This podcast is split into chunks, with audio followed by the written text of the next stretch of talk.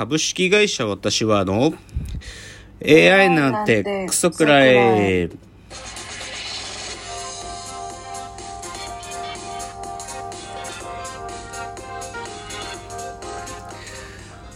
群馬が生んだ怪談時株式会社私は社長の竹之内です。四代目アシスト、あ、ちょっと待ってください。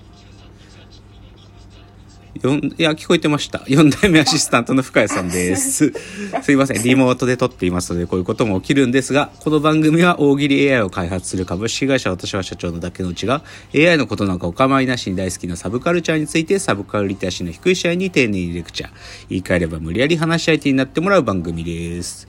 ということで今日199回ですが、はい。まあ、ネットフリックスにまだ未加入の深谷さんにですねでもね、はいこれはついに深谷さんがネットフリックスにいざなわれる決定打が出たんじゃないかっていうのを紹介しますよ。はい。あのね舞妓さんちのまかないさんあこれねすごいよこれ。あ。のまあ是枝裕和さん。いや是枝さんなんか知んないけど最近多作なんだよな多分ね今年の夏ぐらいにもね坂本雄二脚本の「怪物」って作品出る予定なんだけどで去年はフランスのフランス人と撮った映画とかもあるからちょっと珍しいぐらい多作なんだけどその是枝裕和がネットフリックスで全9回のドラマ「舞妓さんちのまかないさん」っていうねでこれすごいメンツがすごくてプロデューサーがかあの川村元気さんなのね。まああのう。ん君の名もう川村元気さんはもう東方君の名は天気の子すずめの戸締まりで死ぬほど儲けさせたんでもう今好きなことやってんのよ。死ぬほど金持ってっから。それででまあ去年は自分のなんかそのなんていうか芸術映画みたいなの撮ってで今年なんかネットフリックスでまあもうやりたいことやりまくってる感じですけどでそれとあと音楽が菅野陽子さんっていう、まあ、広角機動隊とかの音楽もつけてる超有名な人がやってんだけどどういう話かというと舞子中学卒業した青森のね青森の中学で出た幼馴染の2人の女の子が修学旅行で出会った京都に行った時の舞妓さんに憧れて舞妓さんになりに行くって話なのよ。はうん、ででふ2人いるんだけど1人が本当に舞妓になりたいっていう子でもう1個はその子にくっついてきた子なんだけどでそのもう1人の子はそんなにやっぱり一生懸命じゃないないっていうかそんなにこう向上心を持って舞妓さんになるんやっては思えなくってでで青森帰るって言われるんだけどあのお料理が上手でねだから、その舞妓さんがいる、その、おや、館とか、おや桶屋さんっていう、桶屋さんっていうんだけど、そこのお料理を作るまかないさんになるっていう話なの。それで一緒に来た、その、し、友達っていうか幼馴染が舞妓さんになるまでを応援していくっていう話なんだけどさ、もう素晴らしいよ、これ。もう本当に、なんていうの？劇的なことが起きるわけじゃない。料理のドラマだから。料理の話だけど、その、おいし、京都の町とその舞妓さんがいる館で出てくる何でもない料理がめちゃくちゃ美味しそうに見えるのね。で、出てくるメンツも、だから基本、あの、森七菜ちゃんって子が、その、きよちゃんっていうまかないさんの役なんだけど、僕森七菜ちゃんってそんなになんかちゃんとしなんか考えたことなかったけど超ぴったりのこの役にそのねなんか割烹着着て髪頭グーってなんかした鉢巻きみ,、たいなのしてででっかいリュック持って京都の街にね毎日食材を買いに行くわけよまかないさんやから。それとか超似合っててねすごいのなんかおぼこい感じ。本当にこの子青森から出てきたんやみたいな感じがすんのよ。でその親友のあの、ま、本当に舞妓さんになる子が出口さんって僕この人のこと知らなかったけど出口夏樹さんっていうんかな、でも一その9 1年間を9話でやるんだけどさあこの子は多分祇園一の舞妓になるんだなっていうのもがなんか見てるとそういう気持ちになってくるのよ。で実際でも先輩の舞妓さんでその桃子っていうね今の祇園一の舞妓橋本愛さんがやってんだけどさで橋本愛さんが踊るのね舞踊舞を。すごい綺麗なのそれが。とかねその沖屋におお姉さんあずささんお姉さんとかねお母さん役でその松坂慶子とかいるんだけどさそのもうすごいいいしあのすもうさこれねすもうすごいよ。てか今すごい評判になってるもうこれ実際。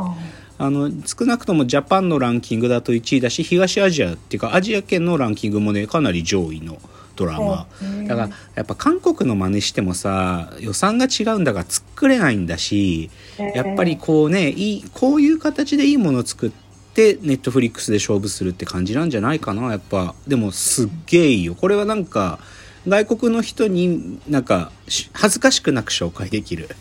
なんかどこかイカゲームパクったような作品とかをさ外国の友達とかにさ、これ見てってなんか恥ずくて言えなかったけど来たなと思った。まあ全裸監督とかはこれが日本のポルノスターだぜとか言えたからよかったけどなんかねこの舞妓さんちのまかないさんはね外国の人たちにもね自信持って見てって勧められるやつすっごいいいので。で一つです。二つ目。えっとこのラジオトークでも何度もお名前出す原田雅人監督という一番近々だとの関ヶ原っていうね時代劇のあの話をした時のあのそれそれ撮ったかのこう群衆を撮るのが上手なたくさんの人が一つのシーンの中に映ってる絵を撮るのが上手な原田雅人監督金融食レッド呪縛とかクライマーズハイとかね、まあ、そういう僕は好きな監督ですけどね。で去年その監督が新作撮ってると言っててヘルドックスっつっててでこれ正直僕は不安を口にしてたんですよそのどっちかっていうとアクション映画っぽかったから。なんかその群衆映画じゃないんかと思って、で、正直ね、な友達からも、でも、いや、すっげえ面白かったよって言われたから、行こうとしてたんだけど、ちょっと気を逸して見れなかったやつがね、あの、月曜日ぐらいから見られるようになったんですよ、配信。多分、ネットフリックスで見られるんだけど、で、見ました。面白かったね。あのー潜入捜査官ものなのね。ヤクザ。ヤクザの世界に警察官が潜入捜査するっていう話で、まあ設定としてはよくあるパターンだけど、改めて感じたのはやっぱり、ヤクザもそういや組織だなと思って、その結局やっぱり群衆、まあアクションシーン多いけど、でもやっぱりなんかヤクザも人がいっぱい出てくるからさ、それがアウトレイジしかりで。だから、あ、やっぱり間違っ、なんか僕の見立てが間違ってたんだなってって思いました。やっぱり面白い。あの岡田准一さんが主役なんだけどそれの一緒に組んでる子、弟分役のバディで坂口健太郎さんがでも殺し屋の役で出てくるんだけどさ、あの人ああいうことできるんだと思ったね。あんなワワンちゃんみたいな顔でさいつもこう なよっとした役しかできないのかなとかね「鎌倉殿の13人」とか見ててもねやっぱり気が弱い北条泰時っていう役はそういう役だったけど、でも、こん、なんか、ある意味でのこう、サイコパスっていうか、そういう感じで、ちょっと凶暴な役もできんだなっていうのを思ってよかったです。じゃあちょっと音楽話題2つくらいかな。あの、カンジャム完全燃焼が、ま、まあ、年に1回、毎年やってるあの、プロが選ぶ、なんか、2022ベスト曲みたいなのやってたのよ、この前。来、はい、まだ TVer で見られるし、今週、それの後編やるんだけど、で別にその全部がっていうよりかはね、あの僕ね、水曜日のカンパネラ、あの、水曜日のカンパネラさ、コムアイさんが辞めて、新しいボーカルに変わったのが2年くらい前だと思うんだけど、で、変わったんだぐらいしかなんか気に留めてなかったの。だけど、あの、歌派って人すごいね。っていうか、あの、そのその、カンジャムで紹介されてたの、エジソンって歌うんだけど、知ってる？はいはいはい。踊る暇がなんちゃら発明して、みたいなやつ。じゃらららららららら発明して、みたいな。え、自尊、自尊心みたいなやつ。あれすっごい歌だね、あれ。あれすっごい歌だよ、あれ。あんなにさ、単純な、なんか同じもののリフレイン2パターンじゃん。基本的にキャッチーな部分って。この発明してっていうのとさ、えー、自尊、自尊心ってこれの繰り返しだけどさ、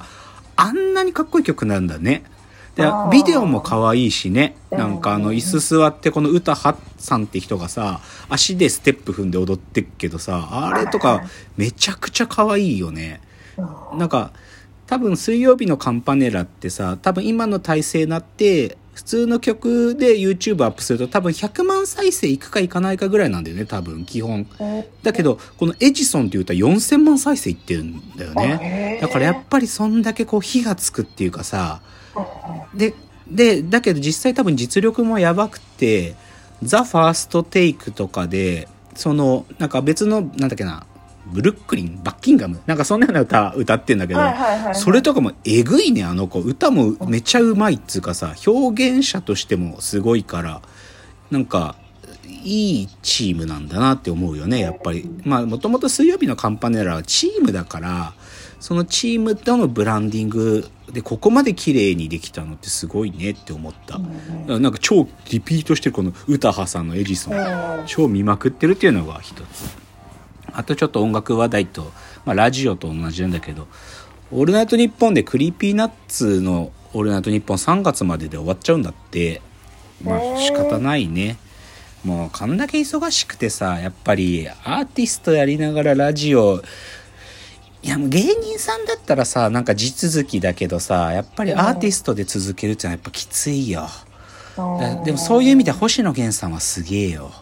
うん星野源さんはまだやる。で先週の星野源今「オールナイトニッポン」55周年なんだけどそのはい。55, 55周年の記念ジングルっていうのを星野源さんが作ってんだよ。ラジオのね、はい。音楽。でそこに若林さんとコラボしたねラップのジングルを先週公開してね。すごい。やっぱ若林さんのねやっぱリリック書く能力めちゃくちゃかっこいいよ。なんか。もうだから若星野まあおなんかねいなんか仲良しというかあの、まああの共演してからこう意気投合したお二人が作ってるやつなんですごいシャレが効いてるいいラップのジングルやってましたよみたいなのが紹介ですかね。じゃあ次のチャプターいきます